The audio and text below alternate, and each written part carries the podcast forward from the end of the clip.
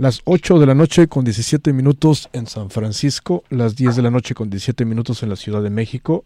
Eso significa que tenemos el honor auténtico de chatear a través de Zoom con Gerardo y Raúl de una de nuestras bandas favoritas de la Ciudad de México llamada Diles que no me maten. Gerardo, Raúl, ¿cómo andan? Muy bien, muchas gracias por la invitación. No, era, ah, era absolutamente natural y obvio que los, los, los entrevistáramos nuevamente. Estamos muy contentos con los nuevos sencillos que acaban de lanzar, que suenan bastante, bastante chingones. Felicidades. A huevo, muchas gracias. ¿Cómo está todo por allá en la Ciudad de México? ¿Qué estaban haciendo? ¿Cómo los, cómo los trata la vida? Pues bastante bien, justo ahora estamos como preparando una gira por, por México. Chido. Vamos a estar tocando estos fines de semana en diferentes lugares. Y pues nada, preparándonos para el Festival Hipnosis que va a suceder en noviembre. ¿Cómo se sienten de tocar en el Hipnosis? Es un festival importante, muy importante para México. ¿Cómo se sienten? Pues bastante bien, la verdad como que siempre, por lo menos yo he tenido ganas de tocar ahí. Y pues nada, se me hace como un buen festival para, para empezar a festivalear, siento. Como, como para empezar a eso. Muy emocionante. Está cabrón, ¿no? Después de la pandemia, se, ahorita volver a tocar en vivo y en festivales esas ondas ha de ser glorioso para ustedes. Sí, con bastante gente. Porque durante la pandemia y últimamente hemos podido tocar, pero obviamente con eh, menos gente, ¿no? Con muchísima menos de la que está, uno está acostumbrado a tocar.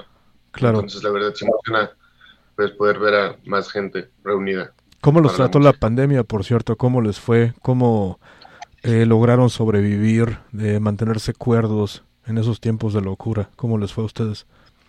Pues nos mantuvimos cuerdos básicamente porque pues nos juntábamos a tocar. Eh, era lo que más hacíamos, como llamear y componer. Claro. Es, un poco extraño tocar cuando no hay un propósito como fijo, como es una tocada o, o algo así. Entonces, pues estuvo medio complicado al principio, pero después como sortear esa parte se volvió un proceso muy interesante como para la exploración como más personal. Claro. Yo creo que para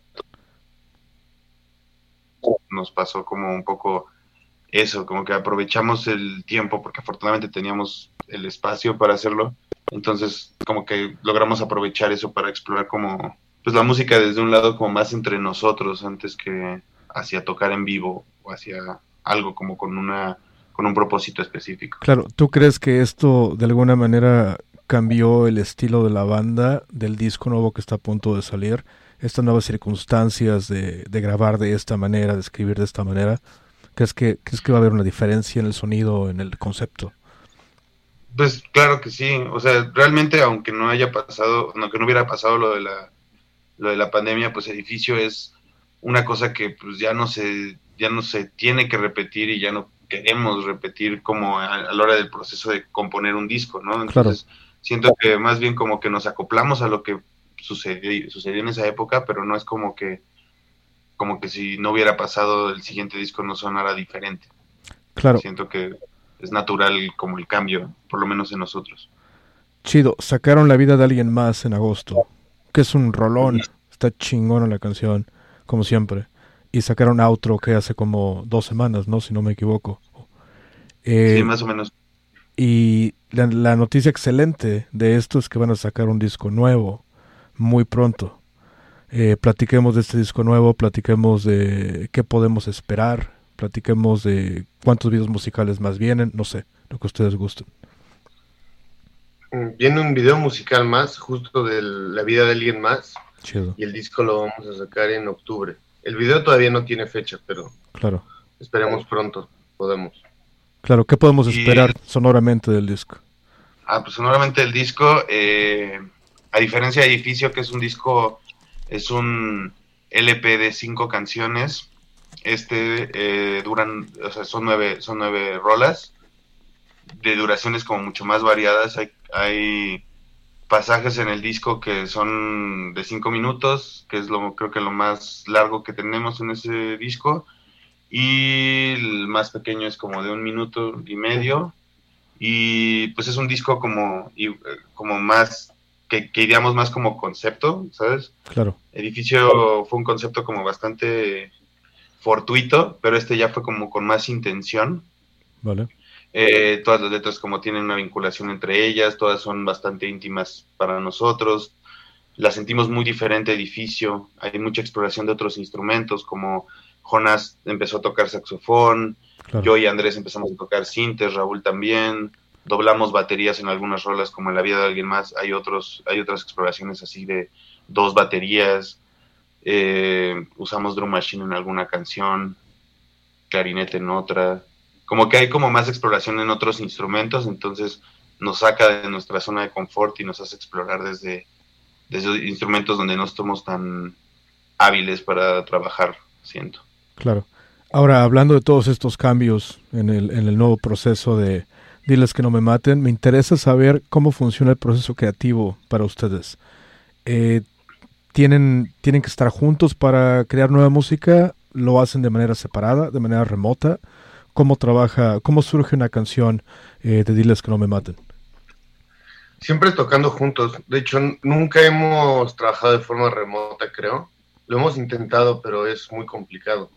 Es mucho más fácil como en el momento, porque así podemos hablar de lo que acaba de suceder y de qué ideas nos gustan, qué cosas podemos dejar o qué cosas podemos desechar.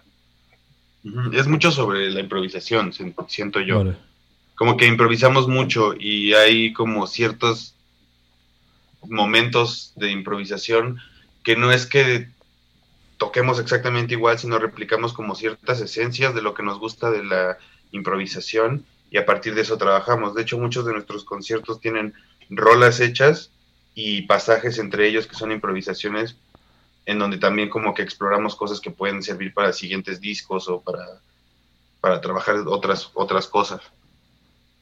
Excelente.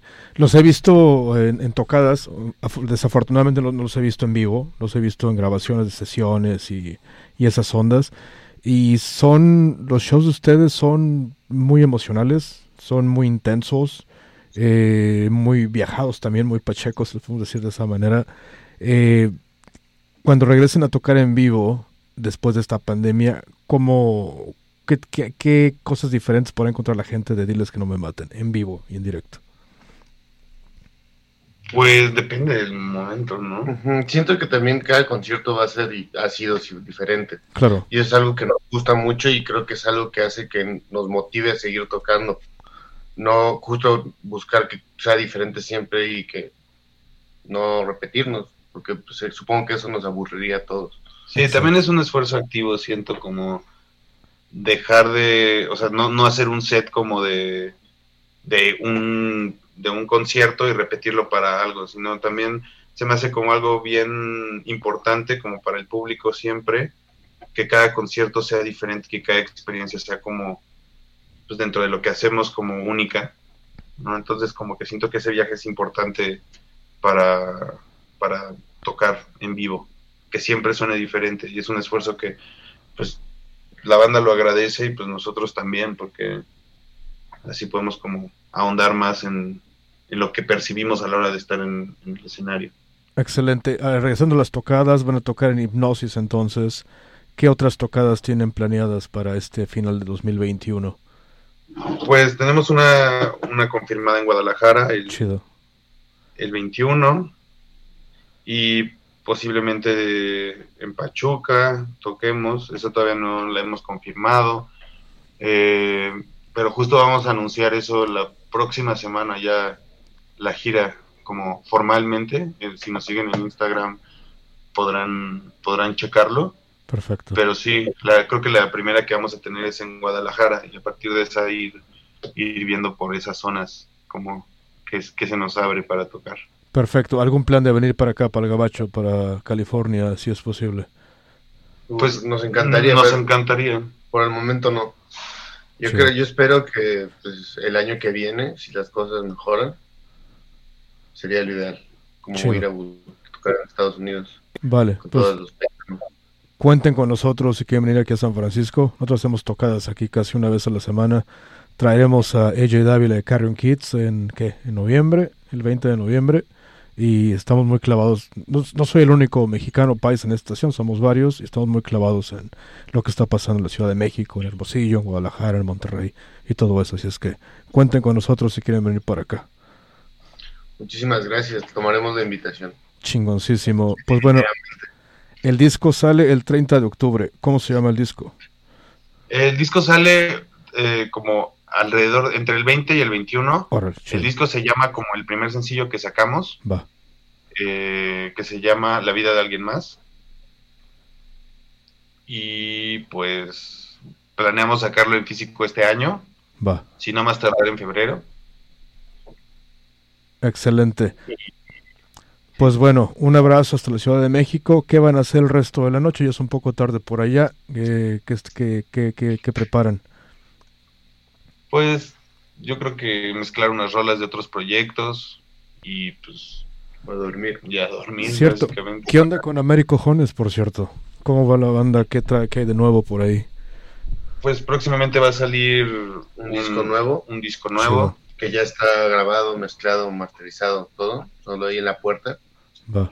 Y la próxima semana tendremos una tocada aquí en la Ciudad de México y pues ir viendo como también como esperar que toque Diles para ya poder nosotros estar libres y tocar con Américo. Chido. Esperemos en, a finales de noviembre, principios de diciembre. Perfecto. Oigan, aquí en San Francisco básicamente los conciertos ya están casi normales por acá. Eh, esto fue porque la ciudad se cuidó mucho. En mi, desde mi punto de vista a veces más de lo que deberían, pero igual funcionó. Todo, todo está abierto. ¿Cómo está todo por allá en la Ciudad de México en cuanto a tocadas y eso? Pues es medio irregular como que a momentos este, está jalando y hay, hay gente que está dispuesta a ir a, conciertos y luego son como volados realmente. A veces hay bastante gente y otras veces no y pues como que depende como del mal viaje de la semana de cada persona, la verdad. Claro, como con todos los demás en todo el mundo. Pues venga, chavos, un abrazo. Gracias por el tiempo que se han tomado para hacer esta entrevista. Y no solamente por eso, sino por la música que hacen con Diles que no me maten, por la música que hacen con Américo Jones también, que son de las mejores bandas en México, Latinoamérica y Iberoamérica en este preciso momento y se los digo de manera sincera. Muchísimas gracias. Chido, pues un abrazo, estamos en contacto y voy a, tocar la vida de alguien más en este momento para celebrar esta entrevista. Gracias, estamos en contacto. Saludos, abrazos.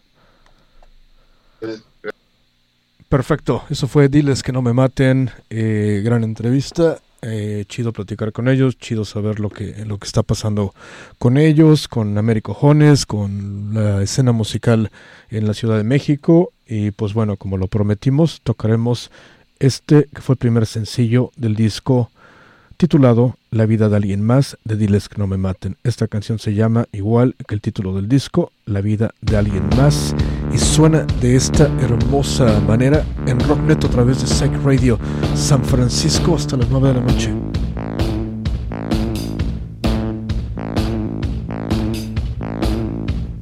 Él quería una chica, una chica que solo existiera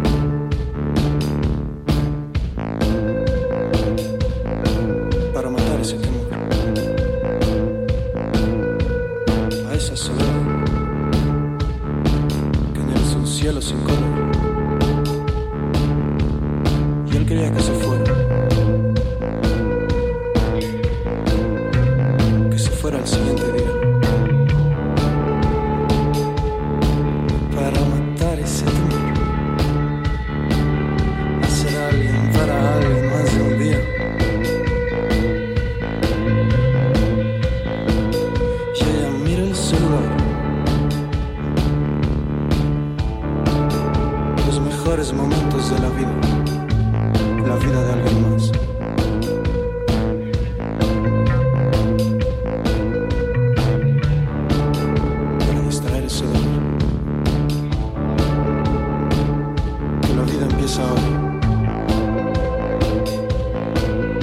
Y hoy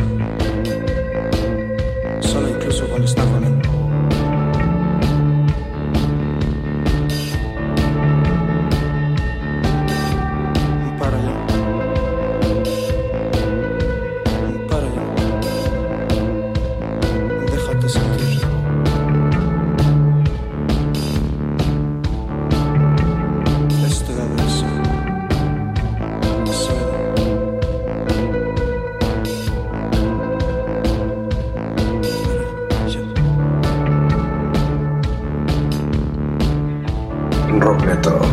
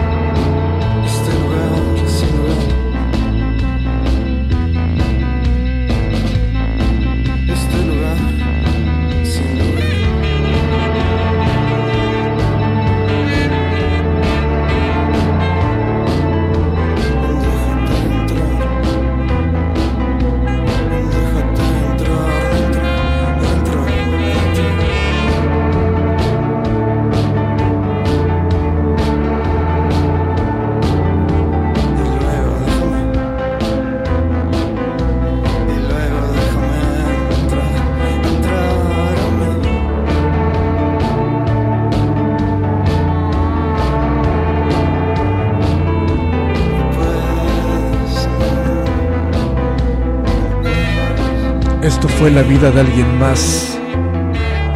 Con diles que no me maten. En Rock Neto a través de Psych Radio San Francisco y de la Bestia Radio.